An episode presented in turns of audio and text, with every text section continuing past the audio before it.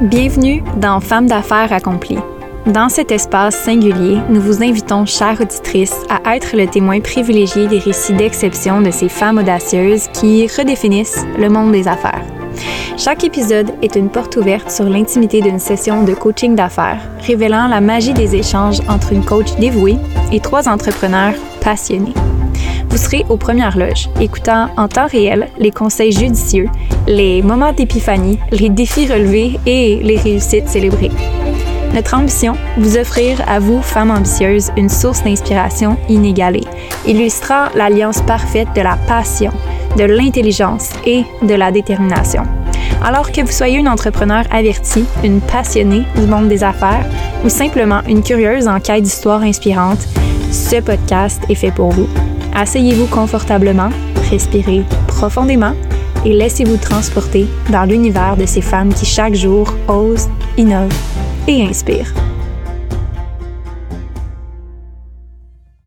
Allô tout le monde, bienvenue dans un nouvel épisode de podcast. Cette semaine, dans cet épisode, on va parler de sujets vraiment différents des autres euh, épisodes. On parle vraiment de rejet. On parle avec Amélie comment on peut des fois créer une stratégie involontairement par peur du rejet, par peur de l'échec et non stratégiquement pour gagner. Puis je trouve qu'Amélie a tellement bien expliqué comment qu'on peut se sentir des fois quand on fait une stratégie. Ça m'est même déjà arrivé à certains moments de juste pas être dans la bonne direction par peur versus vraiment me demander qu'est-ce que moi je veux créer, pas par peur mais par volonté, par conviction. Donc on va vraiment décortiquer cette peur du rejet cette peur de l'échec-là avec Amélie aujourd'hui. On va également parler de comment on peut multiplier sa motivation. C'est souvent quelque chose euh, qu'on a de la difficulté des fois en affaires parce qu'on devient son propre cheerleader, on devient sa propre source de motivation, puis des fois, on a juste besoin de repartir cette motivation-là. Et on va décortiquer un peu c'est quoi la motivation, puis on va voir en fait comment on peut recréer cette motivation-là quand on l'a perdue. On parle par exemple avec Amélie qu'elle s'était plus ou moins par rapport aux ventes de son entreprise dans les derniers mois. Donc, on va voir comment on peut repartir, entre guillemets, la machine quand on a une panne de motivation, quand on se sent démotivé. Fait qu'on va décortiquer ça ensemble aujourd'hui. Je trouve que c'est super intéressant de voir que c'est correct de pas être motivé tout le temps, qu'il n'y a rien de mal à ça, puis qu'on peut trouver des stratégies pour arriver à, ben oui, comprendre notre perte de motivation parce que c'est important pour pouvoir après ça trouver des solutions, mais aussi trouver des stratégies pour s'en sortir. Mais qu'il n'y a rien de mal là-dedans. C'est correct de manquer de motivation. Puis je trouve qu'Amélie en fait vraiment un bon exemple. On va également parler de comment on peut créer plus de résultats avec des ressources limitées avec Isabelle. Donc Isabelle a une entreprise en croissance, mais comme n'importe quelle entreprise en croissance, on n'est pas dans des entreprises où est-ce qu'on a des budgets à l'infini, où est-ce que on peut dépenser pour plusieurs projets, pour plusieurs personnes en même pour plusieurs lancements. Donc, on va voir comment on fait pour multiplier ces résultats avec des ressources limitées parce que c'est totalement possible. Fait, c'est vraiment important au début, surtout en, en démarrage puis en croissance, de mobiliser ces ressources puis d'en faire une bonne utilisation puis de multiplier l'impact qu'on peut avoir en simplifiant. Donc, c'est une des choses qu'on va discuter avec Isabelle, entre autres, par rapport à une stratégie de lancement pour son Black Friday. J'espère vraiment que cet épisode va vous servir, va être utile pour vous. Je vous souhaite une bonne écoute et on se retrouve à la fin. Bye tout le monde! Allô tout le monde, bienvenue dans un nouveau coaching, dans un nouvel épisode de podcast aussi. Contente de vous revoir cette semaine pour le coaching 5. Qui veut commencer? Je peux y aller. Vas-y. Tout en même temps. Je peux y aller. Je peux le prêter. Genre, j'ai plein de notes. Fait que. Yes. Je pars. Ben, la semaine passée, on avait parlé un peu de tout ce qui était comme appel de vente et tout. Mm-hmm. Je n'ai toujours pas pris action, mais j'ai commencé à faire des démarches pour prendre action. Ça va falloir que je le fasse. Genre, je sais pas c'est quoi mon blocage, honnêtement. Mais on dirait qu'il y a de quoi dans la manière de faire qui est pas aligné, puis je vais juste figure it out. Mais j'ai écrit des webinaires sur LinkedIn, sur la prospection, vente, LinkedIn et tout, parce que c'est une plateforme que je connais comme pas tant, mettons, puis j'ai pas, je suis pas full à l'aise. Fait que ça s'en vient.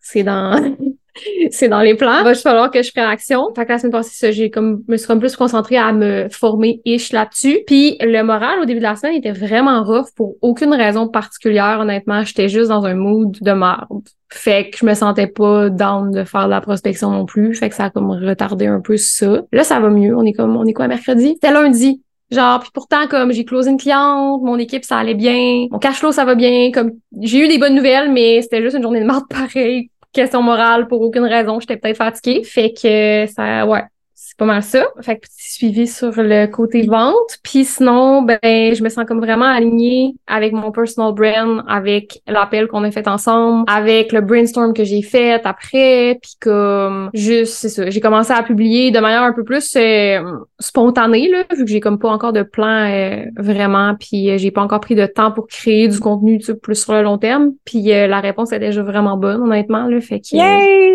Ouais, je suis vraiment contente. Fait que pas ça. Mettons suivi des dernières choses. Là. Yes. Ouais. Ce que j'aime, puis je veux juste prendre le temps de souligner parce que j'ai vu tes posts, puis j'ai vu aussi, tu sais, même si tu travailles de façon un peu plus spontanée en ce moment, tu vas prendre l'avance, puis éventuellement tu vas être capable de planifier un peu plus. Exact. Mais juste souligner le fait que tu étais bloqué pour une raison, comme ce que tu créais, ça marchait pas, ça tentait pas de créer ce que tu créais. Fait que c'est impossible de se sentir comme inspiré, motivé, puis d'avoir des résultats quand tout ce qu'on crée, ça nous tente pas de le faire. Mm. Fait que ça, je vais juste souligner que tu as vraiment trouvé quelque chose que tu aimais faire. Puis ça, des fois, ça peut être long à faire, mais je pense que tu l'as vraiment bien fait. Tu as vraiment souligné c'est quoi que tu aimais partager. Puis je pense que tu le fais super bien en ce moment. Je pense que ça a de l'effet, puis ça fait un peu l'effet qu'on souhaitait qui était que tu te rapproches de ta communauté puis que tu partages une différente énergie, une différente vision, une différente façon de faire les choses pour ultimement arriver au même objectif, arriver à connecter avec des clients idéaux d'une autre façon. Fait que ça, je veux juste souligner ça que c'est vraiment super. Je suis vraiment contente que tu aies mis le doigt là-dessus puis que tu trouves un petit peu ta structure à l'intérieur de ça potentiellement dans les prochaines semaines. Fait que ça, j'aime vraiment ça. Puis c'est un peu la même chose qui se passe dans tes ventes. Je pense qu'il faut trouver justement cette espèce de sweet spot là. Ouais. Euh,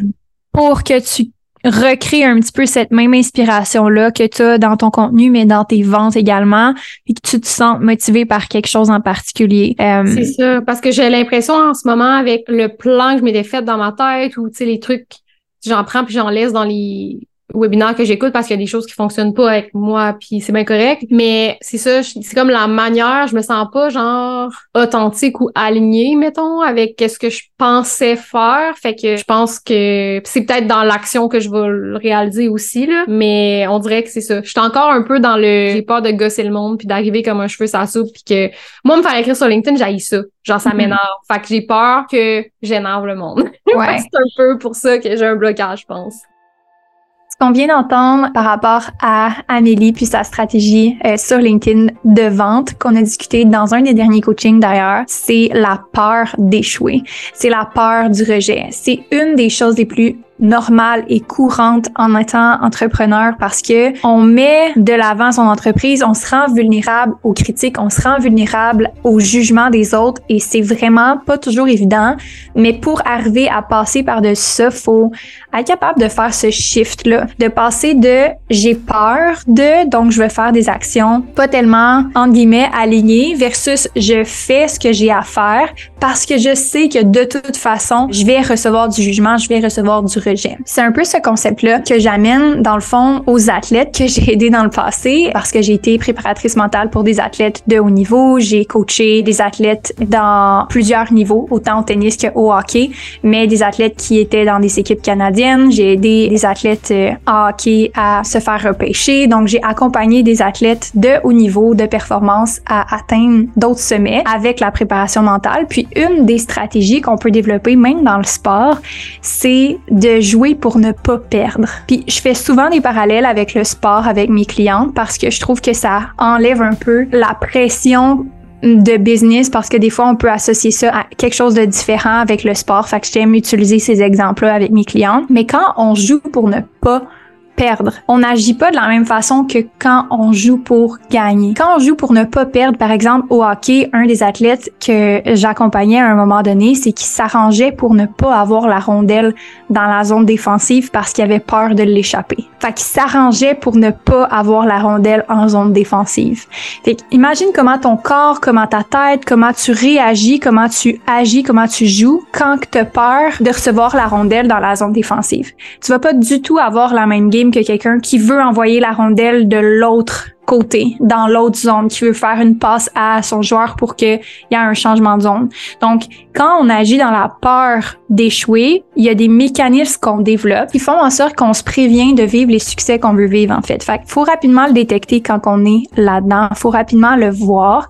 Puis c'est normal, OK? Il y a rien d'anormal là-dedans si tu as la peur d'échouer, si tu as la peur du rejet. C'est pas comme s'il y avait quelque chose qui clochait avec toi, C'est juste qu'il faut être capable de faire comme, OK, c'est là en ce moment. Je décide de pas agir avec cette peur-là. Je vais prendre un pied de recul puis je vais vraiment prendre le temps de me demander comment moi je veux agir.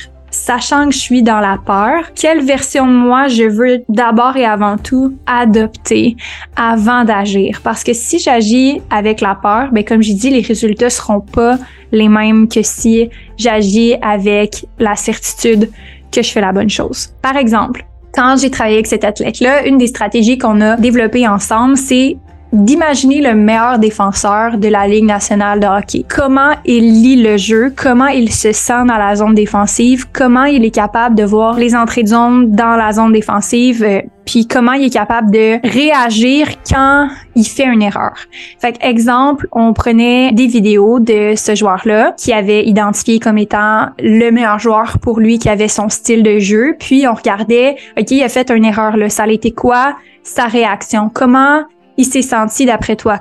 À quoi qu'il pensait à ce moment-là d'après toi? Comment ça s'est récupéré sur le jeu après? Puis on a même été jusqu'à avant c'est quoi qu'il a fait, puis après c'est quoi qui s'est passé. Comme ça, on est capable de comme voir c'est quoi le thought process, c'est quoi aussi les sentiments associés à ça, c'est quoi les réactions associées à ça et de se l'approprier. Dans cet exemple-là, avec Amélie par exemple, c'est de voir comment on peut recréer une espèce de fluidité par rapport à sa stratégie de vente, un peu comme elle a créé avec sa stratégie marketing, en visualisant la meilleure option possible, le meilleur scénario possible. c'est une des choses qu'on va y venir avec elle à ce moment-là. Je me suis pas trop attardée à ça pour le moment parce qu'on travaille sur plein de petites choses aussi en parallèle avec son marketing, puis on travaille sur plein de petites choses aussi par rapport à rebâtir le momentum de ses ventes, une des choses qu'on va parler un peu plus tard dans le podcast. Donc, je me suis pas attardée à ça spécifiquement, mais ça va être définitivement un exercice que je vais lui faire faire dans les prochaines semaines, de se visualiser être la représentante des ventes de son entreprise en intégrité,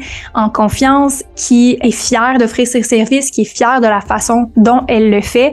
Donc, de prendre exemple de peut-être les meilleures pratiques qui ressemblent à ce qu'elle veut faire, puis à se mettre dans la peau de la personne qui fait ça, comment elle se sent quand elle fait, comment elle se sent quand elle reçoit du rejet parce que ça fait partie de la game aussi. Donc, c'est pas juste de se projeter dans le meilleur des scénarios, c'est aussi de se projeter dans les scénarios que ça va moins bien, puis d'être capable de voir comment je vais me sentir, comment je vais réagir, à quoi je vais penser si j'ai un message justement sur LinkedIn de quelqu'un qui aime pas ce que je fais. Quand on prépare son cerveau à ça, on est vraiment moins porté à aller dans la peur parce que à chaque fois qu'on a l'opportunité, on a préparé son cerveau à adopter cette version-là de soi qui est capable de euh, gérer le rejet, gérer le jugement, mais non seulement le gérer, mais d'être capable de s'en servir comme carburant, puis d'être capable de solidifier cette identité-là, puis solidifier la confiance qu'on a en soi par rapport à ça. Donc, je voulais juste prendre le temps de faire une capsule par rapport à ça, puis une petite note pour vous dire que si vous ressentez ça dans votre business en ce moment, la peur du jugement, la peur du rejet, c'est absolument normal. Il y a rien qui cloche avec vous. Puis c'est totalement quelque chose qu'on peut travailler, c'est totalement quelque chose qui s'améliore avec le temps. Mais ça se passe vraiment plus dans la posture que vous adoptez, puis qui vous devenez comme personne versus changer de stratégie. On peut jamais devenir vraiment plus confiant parce qu'on change de stratégie.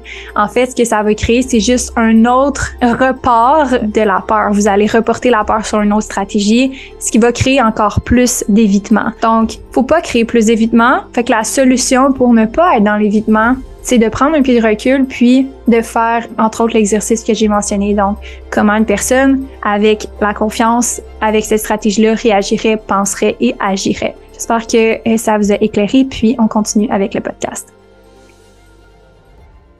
Ouais, puis c'est totalement normal. Je pense que c'est ça qui arrive, c'est quand on projette un peu ses insécurités sur bon la peur du rejet, la peur de comme que ça marche pas, puis qu'on projette ces insécurités là dans sa stratégie, c'est que ça devient impossible de faire une stratégie parce qu'on crée mm-hmm. dans la peur versus créer dans l'abondance. On crée pas comme ah oh, voici la stratégie que je veux faire puis je vais faire en sorte que ça marche. On est plus comme tout à tout à quoi je pense c'est genre le rejet puis que ça soit de la merde, tu sais. Fait que moi je pense que tu sais il faut juste se sortir un petit peu de ça je pense que c'est ça qui te bloque en ce moment. Je pense que c'est de mm-hmm. voir que peu importe la façon que tu vas le faire, tu peux le faire d'une façon qui fait du sens pour toi. Mm-hmm. Mais d'une façon ou d'une autre, peu importe ce que tu vas faire, ça va inclure du rejet puis ça va inclure de l'échec. Là. Peu importe la stratégie que tu vas faire, il n'y en a aucune qui est infaillible au rejet puis à l'échec. Là. Aucune. Non, c'est sûr. Fait que c'est ça, c'est de trouver exactement comment je le fais mm-hmm. pour que je me sente bien là-dedans aussi. Là. Fait que c'est un peu ça. ouais. Puis, mettons, je reviens à mon personal brand, j'ai comme une discussion avec une de mes amies aussi qui m'a fait comprendre de quoi. C'est que récemment, avec tout ce qui s'est passé dans l'entreprise, elle était comme t'es une des filles que je connais qui aime le plus tout filmer puis genre tout montrer puis comme faire des petits montages puis tu sais je m'en vais dans un beau resto puis je fais un reel juste parce que j'aime ça puis elle était comme t'es la fille que je connais qui aime le plus faire ça puis j'étais comme mais j'aime plus ça puis était comme c'est pas que t'aimes plus ça puis en fait qu'est-ce que j'ai réalisé c'est que je le voyais comme une obligation puis une tâche, genre ça fait partie de mon travail, mais je le voyais comme une obligation puis une tâche, fait que ça me pesait lourd. Puis était comme what if que tu le vois pas comme un passe-temps? Puis tu sais oui, tu vas avoir des résultats au final pareil, mais c'est plus un passe-temps puis une passion jusqu'à temps que ça redevienne comme plus naturel de le rentrer dans mon horaire, mais était comme si c'est pas une tâche genre absolument le lundi matin, il faut que je fasse ça comme des tâches plus plate. Puis on dirait que de le voir comme ça, ça laisse plus de place dans ma vie pour le faire que comme je sais pas si je l'explique bien là, mais on dirait que ça ferait du sens, ouais.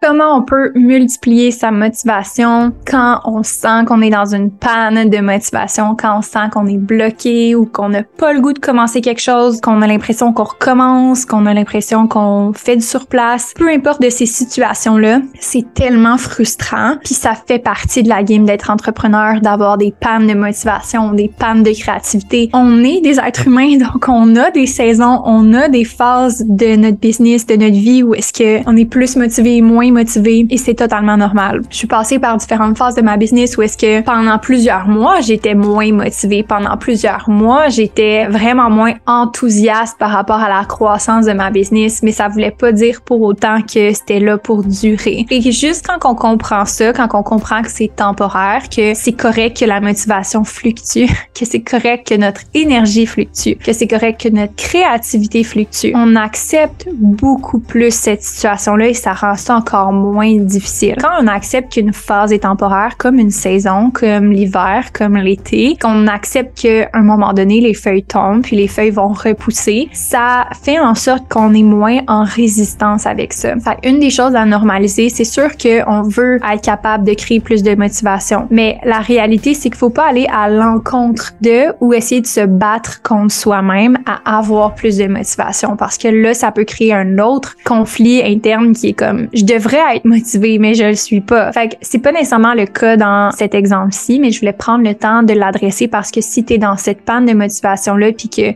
tu te bats contre toi-même, la première étape, c'est juste d'accepter que tu es en baisse de motivation, puis de faire en sorte que tu comprennes que c'est une phase, que ça va passer, ça aussi. Donc, en normalisant un petit peu les fluctuations dans ta business, ben, tu vas pouvoir être en business plus longtemps.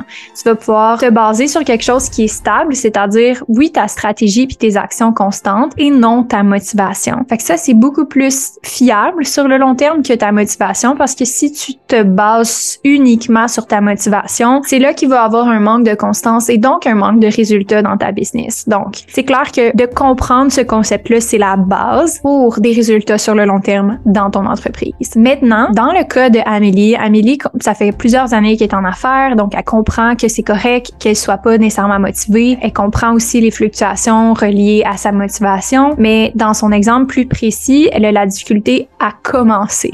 Donc, elle a regagné un petit peu de motivation au niveau de son contenu médias sociaux, mais elle a de la difficulté à relancer les ventes, elle a de la difficulté à relancer les actions de vente. Donc, comment on fait quand on est dans cette espèce d'impasse-là, mais on veut commencer à bâtir ce momentum-là, c'est d'être capable de partir à pas zéro, mais de partir à 0.5. Donc, faire des petits pas, faire des petites actions. C'est souvent des actions qu'on va avoir confiance qu'on peut faire. Fait en sport, encore une fois, je vais donner cet exemple-là. Ce qu'on va faire, c'est qu'on va donner des exercices, je vais dire médium ou facile à des athlètes pour qu'ils se sentent en confiance en pratique. Donc, on commence par les choses faciles. On commence par warm-up. On commence par des choses qu'ils maîtrisent. Comme ça, un, on a une espèce de warm-up de fait, là, physique, mais aussi un warm-up mental, puis aussi un gain de confiance qui fait qu'on est beaucoup plus stimulé par la tâche que de commencer avec une nouvelle technique ou de commencer avec un nouveau jeu ou de commencer par la chose difficile. C'est vrai dans tout.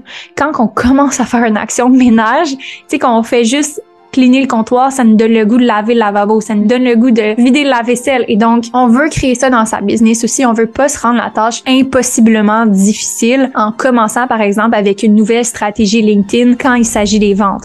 Qu'est-ce que je suis allée chercher avec Amélie? C'est comme qu'est-ce qui serait le plus facile, qui serait le plus rapide à avoir des résultats pour te donner une motivation supplémentaire à poursuivre, à continuer puis à développer la stratégie qu'on veut ultimement? Parce que c'est vrai qu'on veut pas nécessairement ultimement, dans le cas d'Amélie, aller chercher plus de clients sur le groupe Facebook. Oui, on le veut, mais c'est pas le but ultime. Par contre, c'est un très bon point de départ, c'est un très bon point 5, un petit pas vers la plus grosse stratégie. Et juste de pouvoir comprendre c'est de se donner vraiment la compassion puis la permission de rebâtir cette motivation-là, puis de commencer par les choses plus faciles pour après ça ensuite ajouter un niveau de difficulté, ajouter un niveau de complexité à la tâche pour avoir encore plus de résultats. Mais de commencer par la chose la plus difficile, c'est souvent quelque chose qui nous démotive puis nous ralentit dans la croissance parce que c'est comme si ah oh, je suis pas capable de faire ça, fait que je suis pas capable de rien faire. Non. c'est pas parce que t'es pas capable de commencer la stratégie, mettons sur LinkedIn dans l'exemple d'Amélie que t'es pas bonne à rien. T'as été capable de faire des ventes de différentes façons. On peut commencer par ça, bâtir là-dessus et après ça faire autre chose. Fait que ça c'est juste vraiment important de comprendre puis de démystifier ça. J'espère que ça a pu t'aider puis si t'es dans une panne de motivation, assure-toi c'est temporaire et crée un momentum pour toi et aide la compassion parce que c'est totalement normal c'est vraiment plus facile d'intégrer quelque chose que tu ferais de toute façon par plaisir. C'est ça. Fake. C'est ça. Mais un autre point aussi, c'est que il y a une réalité derrière ça qui est que ta business c'est quand même pas un hobby, tu sais. Fait que non, c'est ça. C'est juste comme cette dichotomie là un petit peu de faire comme il y a des choses que je peux faire par plaisir, mais c'est quand même associé à quelque chose qui génère des revenus. Fait que d'où vient des fois la pression que tu ressens puis le irk que tu ressens des fois de faire cette création là. Fait que mm-hmm. En effet, ce qui peut être tricky, puis ce qui peut être un peu difficile, c'est que je comprends totalement cette réflexion-là, puis cette discussion-là que tu as eue avec ton ami, mais la réalité, c'est que c'est quand même une business, puis c'est quand même ta vie qui est comme interconnectée avec ton entreprise. Fait que oui, des fois, c'est de créer ces segments-là dans sa tête, tu sais, puis de créer ces segments-là volontairement, de dire là, en ce moment, je suis pas en train de travailler, je suis en train de créer. Mm-hmm. Peut-être même juste de faire je filme, mais je crée le contenu juste quand je travaille, tu sais, ou comme quand je filme, là je suis dans mon moment personnel, puis quand je l'édite ou quand je le poste, là je suis dans le mode travail. Parce qu'il y a vraiment une composante de travail qui vient avec ça, puis on peut pas l'enlever complètement. C'est un peu comme ça que je le vois, comme justement tout ce qui est les programmer, puis comme monter les reels, puis même penser aux idées, tu sais stratégiquement, mettons, tu sais si je fais un lancement, il va falloir que j'y pense, puis des trucs comme ça. Puis ça, j'étais capable, tu sais comme ma planification, mes idées, j'en ai sorti jusqu'en décembre. Fait que, c'était pas ça le blocage, c'était vraiment d'être dans l'action puis de prendre le temps de filmer puis tout ça. Puis je pense que le fait qu'en ce moment, je crée du contenu pour des clients parce que j'ai repris des mandats, ça l'enlevait l'espace. Comme un coup, je l'ai créé pour mon client, je suis comme je suis écœurée d'en créer, ça me tente plus. Mm. Fait que de le voir comme un genre de hobby, puis tu sais, je le mets en gros guillemets le hobby parce que ça, comme tu dis, ça fait vraiment partie de l'entreprise, mais on dirait que juste ça, ça rajoute de la légèreté, puis je me sens moins en train de travailler si je crée du contenu le samedi, puis me dire, si je crée du contenu le samedi, je dirais pas j'ai travaillé en fin de semaine. C'est sûr, je dirais pas ça.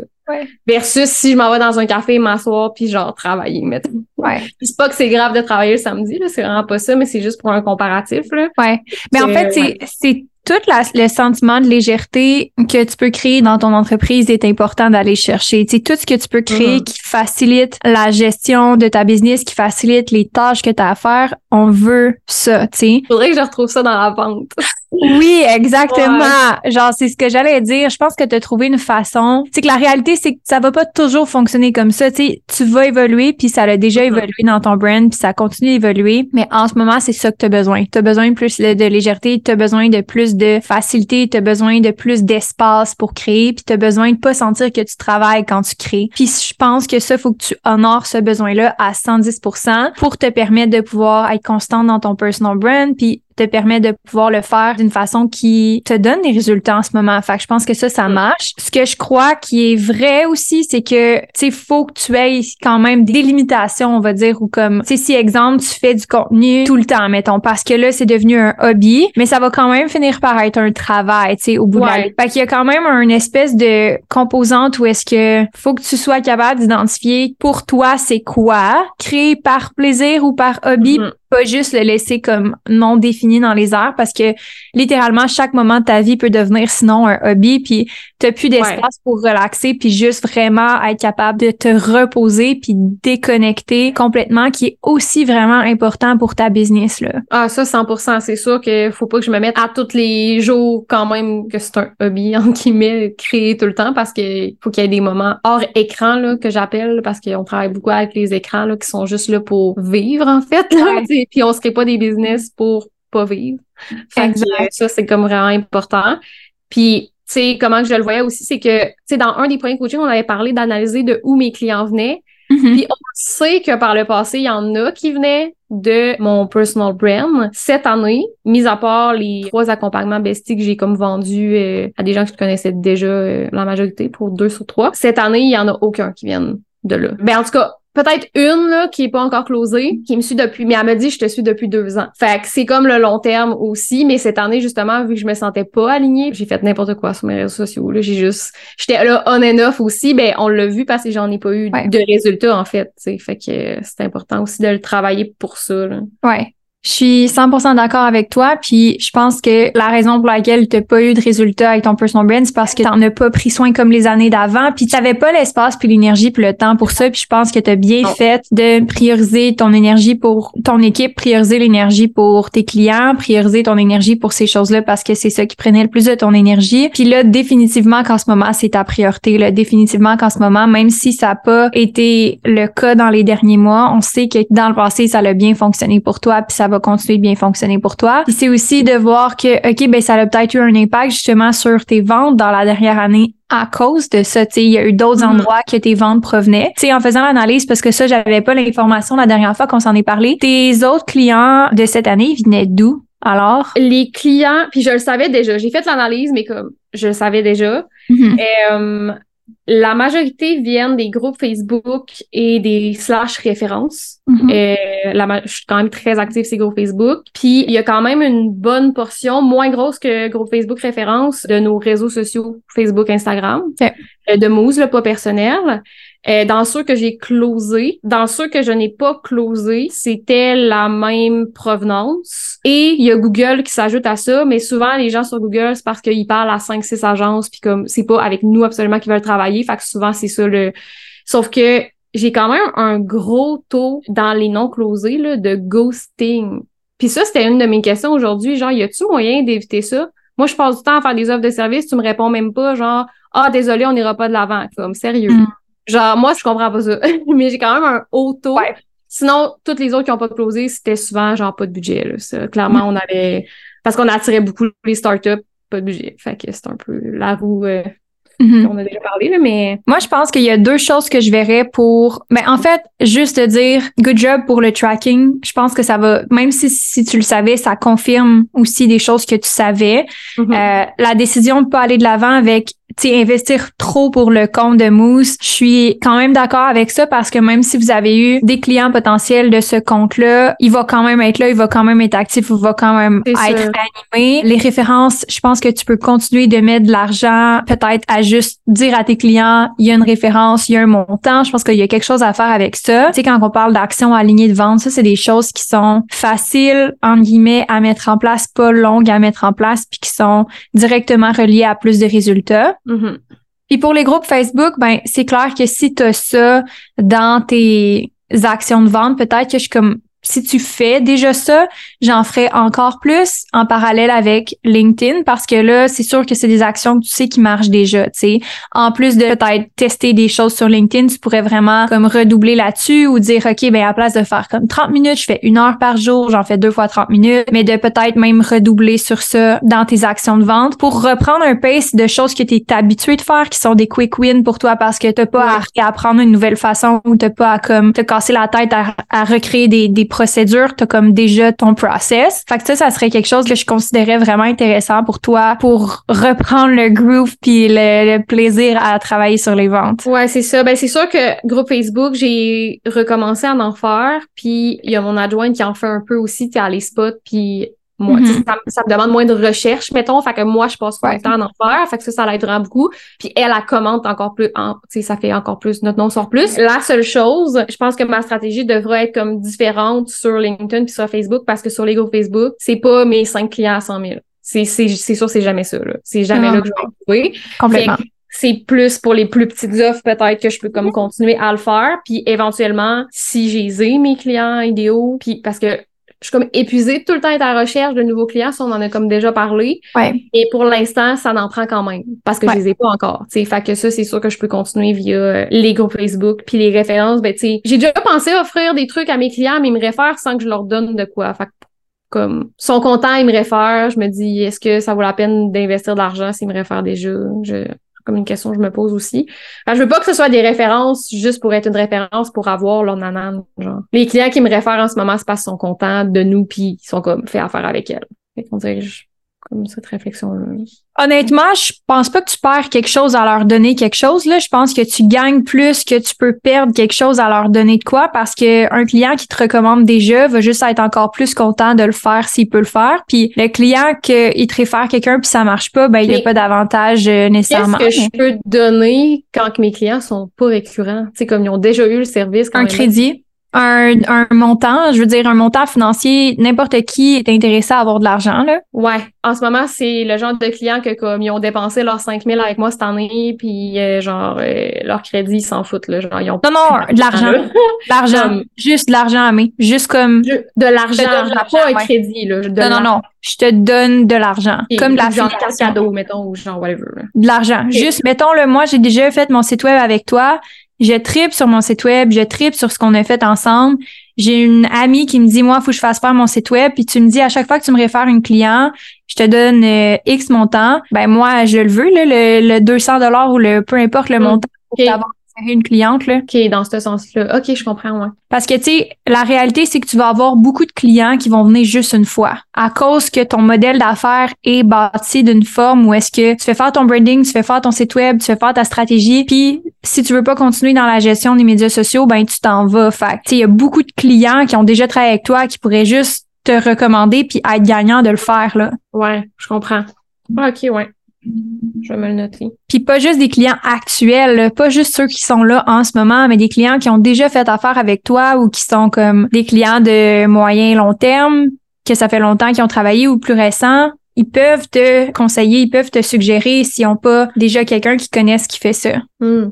OK, ouais, je vais y penser. Fait que, tu sais, je te disais ça pas parce que c'est ta stratégie d'acquérir des clients qui sont, entre guillemets, des plus petits clients. Notre stratégie principale, on le sait c'est quoi, Mhm. mais ça va juste te remettre dans le groove. C'est ça Ouais. que j'ai de comme trouver comme sweet spot pour toi. Qu'est-ce qui va te motiver le plus? Je pense que c'est plus motivant de faire des choses que tu sais que tu peux faire facilement parce que tu l'as déjà fait. c'est des plus des quick wins, si je peux dire ça. Exact.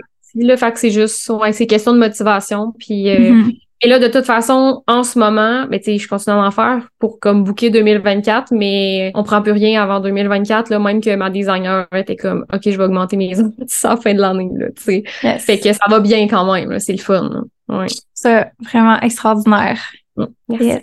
Fait qu'on focus sur les quick wins. Mhm. progressivement tester des choses sur LinkedIn. Ouais. Puis essayer de comme naviguer dans le plaisir, dans le flow, dans ta création de contenu, puis de mettre certaines limites juste pour que tu aies un temps off, puis vraiment juste off Mhm. création, off cerveau, off business, euh, penser à toi. Ouais, 100%. All right. Good. Merci, Amé. Merci. Est-ce que quelqu'un veut y aller? Euh, je peux y aller. Vas-y, ça. Ça va bien? Oui, toi? Ouais, ça va vraiment bien. Euh, je suis vraiment dans un élan euh, positif en ce moment. J'ai plein d'idées, puis j'aime ça. Là. Je suis comme dans un vraiment un élan créatif. Fait que, genre, j'ai fait de l'insomnie d'idées. Ça faisait vraiment longtemps que je n'avais pas fait. Fait que euh, c'est une bonne chose. c'est pas négatif, l'insomnie d'idées. C'est au point que genre, c'est vraiment drôle. Je vais vous conter une anecdote. Je me suis réveillée le matin, puis là, je, je me suis souvenu que j'avais fait de l'insomnie d'idées, on va se le dire. Puis là, je voulais envoyer à, à mon, ma collègue un, un vocal. Je me suis dit, ah, avant de faire le vocal de mon idée, je vais me prendre une note dans mon sel pour faire de l'ordre dans mes idées, tu sais. Hmm. J'ouvre mes notes, puis dans la nuit, j'avais pris une note, puis je m'en souvenais pas. Comme, c'est à ce point-là.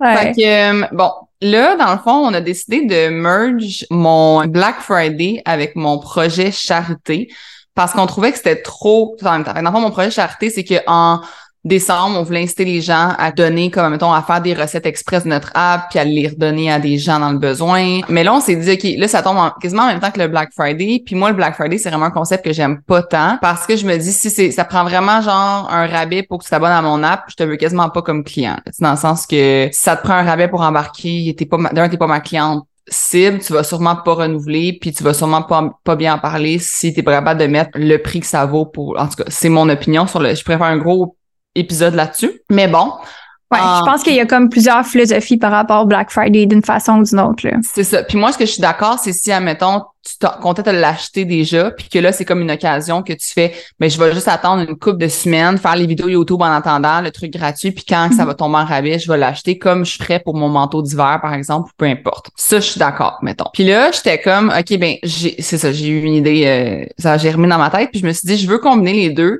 du style, euh, là, faut trouver un nom, c'est pour ça que je vous en parle, c'est parce que pour l'instant, ça s'appelle je reçois, je redonne, dans le sens qu'on veut faire comme concept, c'est que nous, on te, genre, donne 60 dollars de rabais sur ton annuel ou c'est euh, 5 dollars par mois, donc ça donne 60 dollars par année. Puis ce qu'on va faire, c'est qu'on va faire vraiment un genre de concept autour de comme qu'est-ce que tu peux faire avec 5 dollars par mois pour redonner à des gens? Mhm. OK, tu peux faire un tour de tour, prendre ton auto, puis 5 dollars de gaz, ça t'amène pas loin de chez vous ou que tu pourrais aller comme faire un truc pour redonner. Tu peux faire une recette à 5 dollars, on va te donner un exemple de recette que tu peux aller donner.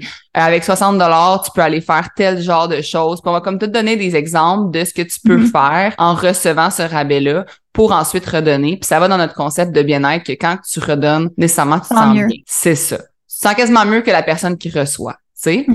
Donc, c'est vraiment notre concept Black Friday, c'est reçoit, redonne. Mais là, comment l'appeler? C'est quand même clair, reçoit, redonne. là. C'est quand même, je trouve, c'est un, mais c'est un bon, c'est pas tant, on dirait que je- quand on avait trouvé mon truc de essai gratuit, là, le tout inclus, c'était genre illumination, là, puis ça a vraiment, vraiment marché. Puis on Ouais. dirait que je cherche un nom pour ce, comme, cette campagne-là.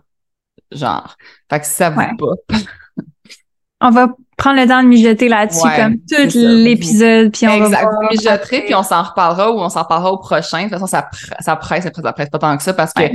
dans le fond, on va faire une vidéo vraiment euh, avec un vidéaste puis tout, là, qu'on va comme bâtir le concept pour que notre Black Friday, dans le fond, on va comme l'annoncer, le teaser une semaine avant. Puis là, ben, au Black Friday, on va vraiment sortir comme voici maintenant, à partir d'aujourd'hui, tu as le prix à 290 au lieu de 350. Donc, c'est là que tu reçois ton 60 dollars. Puis que, fait qu'on va comme le teaser avant, le, le sortir avant le vidéo pour que le monde comprenne qu'est-ce qui s'en vient. Puis l'idée, ben, c'est un que- concept que je veux peut-être comme moi je le vois que aussi toutes les contributions que les gens font, ce qui serait vraiment bien puis ce qui est super bon pour votre business aussi, c'est d'avoir un équivalent que vous prenez comme engagement shirt and sweat. Fait que tu sais mettons que je sais pas moi genre 200 personnes qui achètent au Black Friday pour mettons totaliser 200 euh, rabais Ouais. vous- sans nécessairement que vous donniez ce, ce montant-là là, à des fondations, mais que vous fassiez comme des des actions basées sur le nombre de personnes. Un concept que, mettons, Tentree a, a abordé, c'est comme à chaque fois que tu achètes un chandail, il plante 10 arbres. Mhm. Mais c'est comme associé à une bonne action. Parce que ce que je pense que ça peut créer, c'est comme, oui, un- une vague de positivité, puis je pense que ça peut créer vraiment une vague de bonne action, puis je vois totalement comme la campagne, comment que ça pourrait être vraiment puissant. Mais je pense que pour embarquer un peu avec ces gens-là, c'est de leur montrer le chemin, c'est de leur Mhm. montrer ce que vous allez faire comme engagement social en les impliquant eux, vous. C'est sûr, c'est ça le but, là. Sais, Dans le sens que nous, tout le mois de décembre, en fait, dès, novembre, tout le mois de décembre, on va faire comme sans arrêt pour montrer les, les exemples de ce que tu peux faire. Tu sais, fait qu'on va comme pas juste dire voici l'exemple, on va faire l'exemple. Sais, comme voici l'action qu'on a faite que tu peux reproduire facilement. Fait qu'on veut faire des choses qui se reproduisent facilement, que tout le monde peut faire. Parce que Ouais. si on fait quelque chose qui est comme qui se reproduit pas bien, mais c'est sûr que les gens ils vont trouver ça trop compliqué puis ils embarqueront pas. Fait Mhm. qu'on veut faire des actions comme ça. Effectivement, tu sais, comme moi, faire des collations, on va en faire à chaque semaine. Tu sais, comme on va en faire à Mhm. chaque semaine, on va aller les porter à chaque semaine. Puis on veut amener nos collaborateurs, comme les, les business avec qui on collabore, à aussi nous identifier puis à le faire. Fait qu'à Mhm. mettons, une entreprise qui aurait du surplus de fruits parce qu'ils font des jus, whatever, bon ben, d'aller porter ce surplus-là dans des Mhm. places, puis de nous taguer, puis là que nous, on les repartage, puis tout. Fait que c'est vraiment l'idée, c'est de repartager au maximum. Dès qu'un membre fait une action, on va le repartager, puis vraiment créer un comme élan. Mais c'est sûr que nous autres, ça, ça va être ça le but, c'est que nous, on va montrer l'exemple pour que les gens voient que c'est simple, c'est facile. Puis, nous, comprends. ça- puis vu qu'on a combiné les, le Black Friday puis ça, ben ça fait que moi, ça va me prendre, j'aurai pas deux trucs à gérer en même temps. C'est combiné. Fait que Mhm. moi, j'ai, c'est ça que je disais à mon équipe, genre là, il y a trop d'affaires, là, comme je veux bien faire des trucs, des projets, puis tout, mais à un moment donné, il y en a trop. Fait en les combinant comme ça, ben notre Black Friday, en plus, nous, il dure tout le mois parce que c'est sur un mois que tu peux changer. Tu faut, faut t'annuler ton premier abonnement, puis là, ben, tu changes. Fait que tout le mois, ça dure. Fait que c'est comme parfait parce qu'on va montrer l'exemple jusqu'à Noël, finalement, tu sais. Ouais. Fait que je pense que ça va être vraiment le fun. C'est ça, faut y trouver un espèce de, de nom. Fait que ça, je suis vraiment contente parce que full aligné avec moi, puis ça fait que mon Black Friday, j'ai- hâte de le faire, puis je suis excitée, tu sais, puis c'est ça, ça me, ça me met dans un bon mood, là. Fait que c'est ça, ça, j'ai vraiment hâte. Ce que j'aime de cet extrait-là, c'est que on comprend vraiment que les entreprises ont des ressources limitées. Et dans l'exemple d'Isabelle, c'est pas parce qu'elle ne voulait pas nécessairement faire plusieurs projets à la fois, mais on sous-estime vraiment le temps que prend chaque projet. Et ce que j'aime, c'est qu'elle était capable de combiner plusieurs projets ensemble. Quand on veut multiplier son impact, quand on est en croissance, c'est tellement important d'avoir le maximum d'énergie consacrée à des actions payantes. Encore mieux quand on peut combiner des actions pour avoir plus de résultats. On appelle ça la simplification de son entreprise. Exemple, si j'ai un podcast, puis que à chaque semaine, je crée, exemple, des épisodes, puis que j'ai pas de planification, puis que j'ai plusieurs projets reliés à autre chose, mettons par rapport au marketing, mettons mon infolette, puis c'est toutes des choses déconnectées une de l'autre. Ben j'ai moins de chances d'avoir plus d'impact. Fait que si j'ai un podcast, puis j'ai un groupe Facebook, puis j'ai un compte Instagram, ben c'est deux, trois, quatre, peut-être cinq choses qui sont complètement déconnectées une de l'autre. Moi, ce que je décide de faire, c'est de mettre dans mon infolette le podcast, dans mon infolette le groupe Facebook, dans mon infolette les ressources puis les choses que j'ai partagées sur les médias sociaux sur Instagram de la semaine. Donc, je décuple plus de résultats avec une même action parce que je cumule les choses ensemble. Donc, ça simplifie le tout. Donc, le processus est beaucoup plus optimisé à ce moment-là. Une autre chose que tu pourrais faire, par exemple, c'est que si tu as du contenu de longue forme, c'est de prendre le contenu de longue forme, le diviser en petits contenus pour maximiser ton temps. Donc, créer une fois pour que ça génère plusieurs fois des résultats. Avec le podcast, on crée des extraits, on les partage sur les médias sociaux, on le partage sur l'infolette et il y a un partage qui se fait automatiquement sur Facebook et sur LinkedIn. Donc, on multiplie une action, multiplie les impacts de une action. C'est vraiment un concept qui est important à comprendre quand on est en croissance parce que c'est une façon de penser. Simplifier sa business, c'est une façon de penser. C'est pas une stratégie, c'est une façon d'être en fait. Fait que ce que Isabelle vient d'expliquer, c'est exactement ce que je veux qu'on comprenne ici, c'est que elle a maximisé ses ressources en faisant deux lancements à l'intérieur de un, en combinant et des valeurs d'entreprise qu'elle veut communiquer et un objectif de vente et un objectif de marketing de visibilité.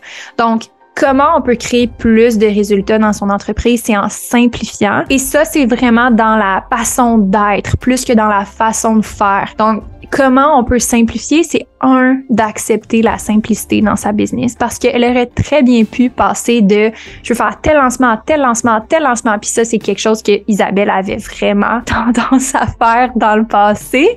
C'était le genre de cliente que elle m'arrivait la semaine suivante avec un autre projet, après ça un autre projet, après ça un autre projet, puis les projets s'additionnaient, puis j'étais comme Isa, je pense que là il y en a trop dans ton assiette. Fait que j'aime qu'elle ait adopté cette nouvelle façon d'être là, puis que ça devienne un automatisme dans sa business parce que si on veut créer des entreprises qui sont profitables, qui travaillent pour soi et qui peuvent croître avec nous, il faut arriver à penser différemment puis à agir différemment et simplifier sa business. C'est définitivement une des choses qui va maximiser vos résultats, qui va vous donner l'impression que vous travaillez moins et que vous avez plus de résultats. J'espère que ça va été utile pour vous puis on continue l'épisode.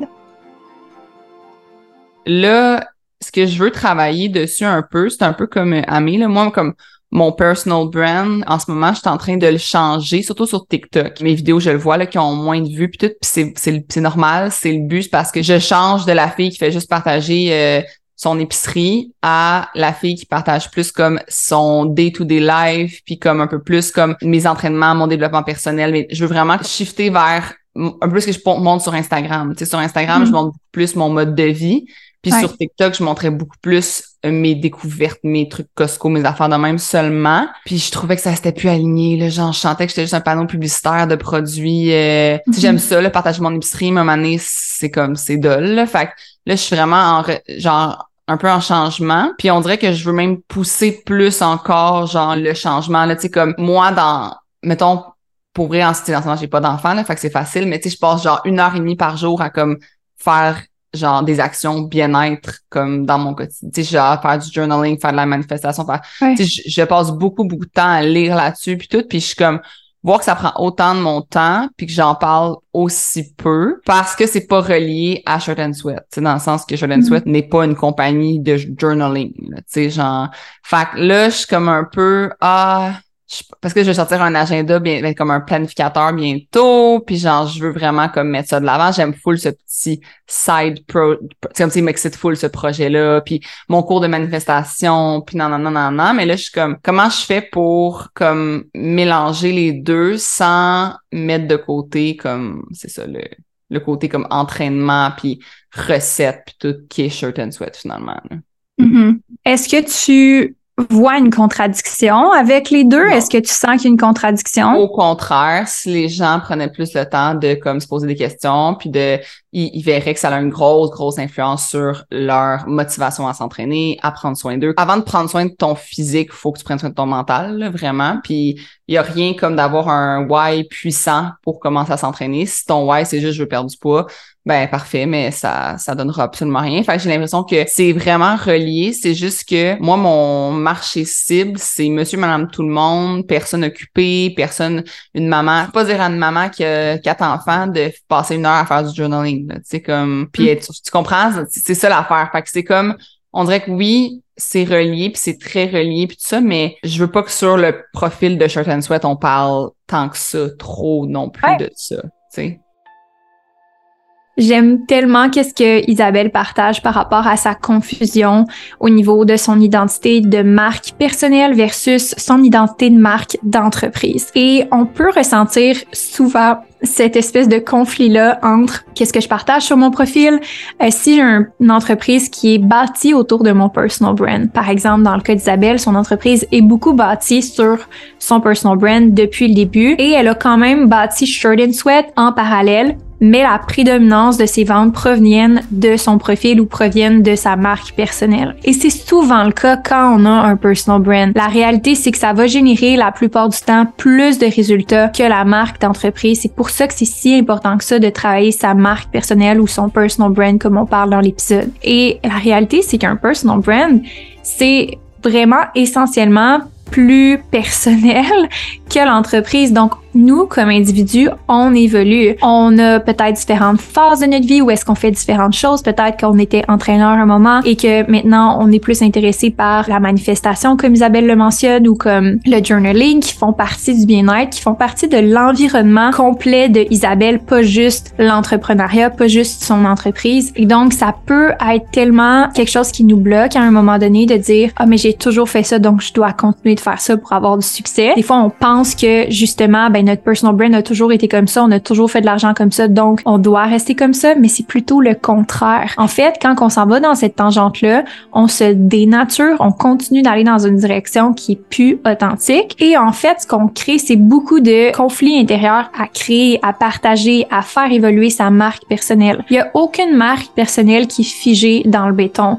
Euh, chaque marque personnelle peut évoluer à travers le temps, ainsi que les marques euh, business, entre autres aussi. Donc, c'est super important de s'écouter par rapport à ça, puis de se faire confiance et de pas nécessairement voir ça comme ah je fais un pas en arrière parce que j'ai moins de visionnement avec le contenu que je partage en ce moment, mais de voir ça comme ok ma marque a un renouveau, a une opportunité de croître, a une opportunité d'évoluer, a une opportunité d'aller toucher différentes personnes, d'aller chercher plus de personnes potentiellement.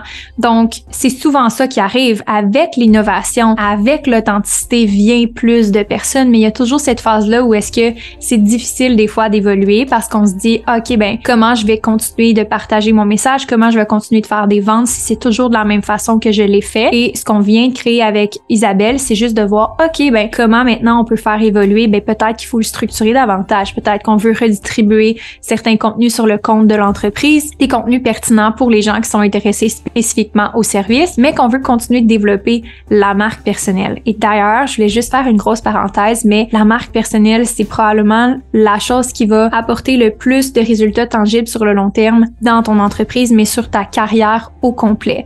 Que tu sois en ce moment en affaires ou que tu souhaites te lancer, c'est le meilleur investissement que tu peux faire pour aller bâtir un levier de croissance. Quand tu as une audience, tu peux vendre n'importe quoi. Tu peux vendre un t-shirt, tu peux vendre un abonnement, tu peux vendre un service, tu peux vendre des maisons, tu peux vendre ce que tu veux.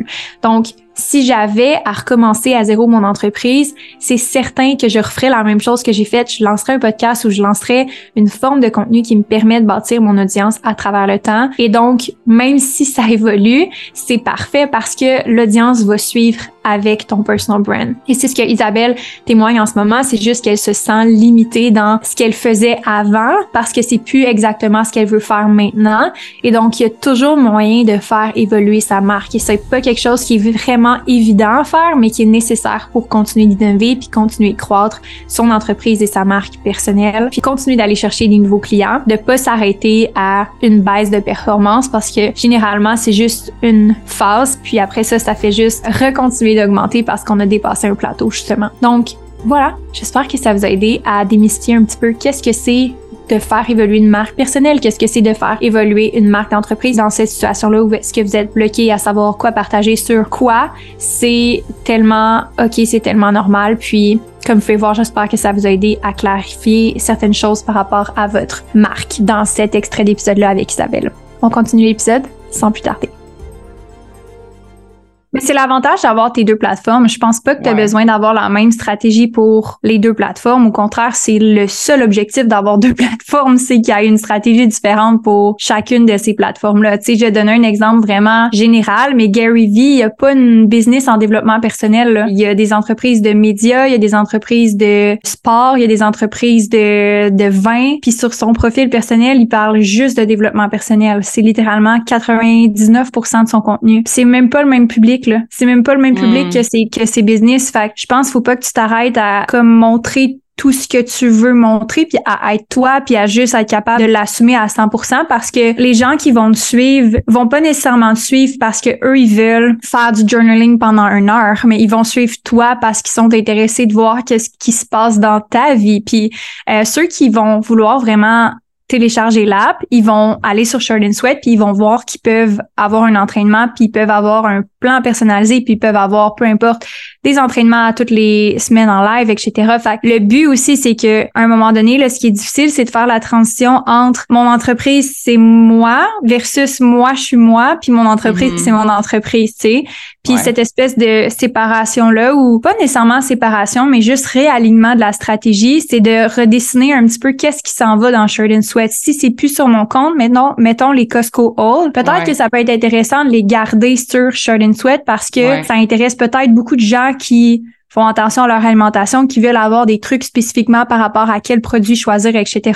Fait que je pense pas que c'est comme d'enlever des choses, mais c'est plus de... euh, mieux de mieux, ouais. de mieux savoir qu'est-ce qui va où. Parce que la Ouais. plateforme de Short and Sweat peut croître, tu sais, sans que ça soit nécessairement sur ton profil en particulier. là. On dirait que c'est exactement ça que comme je veux redéfinir. Puis au début, on dirait que j'étais comme si j'avais tendance à dire à mon équipe ah ben comme il y a certaines tu sais mettons quand on va parler du kit exclusif, on va en parler beaucoup sur ma page parce qu'il y a plus de monde. Mais en même temps, il y a plus de monde intéressé par Shoot and Sweat, vraiment intéressé sur la plateforme de Shoot and Sweat. Les gens qui me suivent moi me suivent comme pour mon quotidien et non pas pour mon kit exclusif Shoot and Sweat. Fait que Exact. Je pense, mais la seule chose, c'est ça, c'est qu'il faut continuer de comme. Je pense que pour que les gens écoutent nos stories puis tout de Shirt and Sweat, il va falloir que nos, nos stories deviennent plus pertinentes, puis genre pas juste du repartage puis des choses comme ça. Fait un petit peu changer la stratégie pour qu'elle devienne aussi intéressante que quand c'était moi sur ma page à moi, puis rendre ça pertinent d'écouter les stories de Shirt and Sweat, puis de comme- Exact. puis ça va permettre aussi, moi aussi, d'avoir comme mon identité à travers, OK, quand je suis la personne, la prof de groupe, cours en groupe sur Short and Sweat, Mm. puis la personne qui est Isabelle dans sa vie au quotidien, genre, je fais un entraînement de 30 minutes par jour, mais sinon, ma vie, c'est pas ça. C'est comme, Mm. fait que je, moi, je pense que je vais, je vais aimer ça, avoir comme un peu vraiment une belle distinction. Je pense que ça va être mon devoir de la semaine, ça va être de vraiment déterminer qu'est-ce qui va sur quelle page. Ouais. Ça va me faire du bien de, de le déterminer. Tous les vendredis midi, chaque semaine. Je suis en live sur le groupe Facebook pour répondre à tes questions. Tu peux venir avec moi en live ou écouter en rediffusion si tu préfères.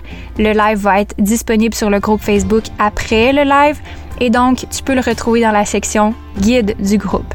Viens nous rejoindre en cliquant sur le lien dans la description du podcast ou recherche le groupe Facebook Présidente Visionnaire par Amélie Riendo. Sur ce, j'espère que tu as aimé l'épisode d'aujourd'hui. C'est un plaisir de passer ce temps-là avec toi et on se revoit la semaine prochaine.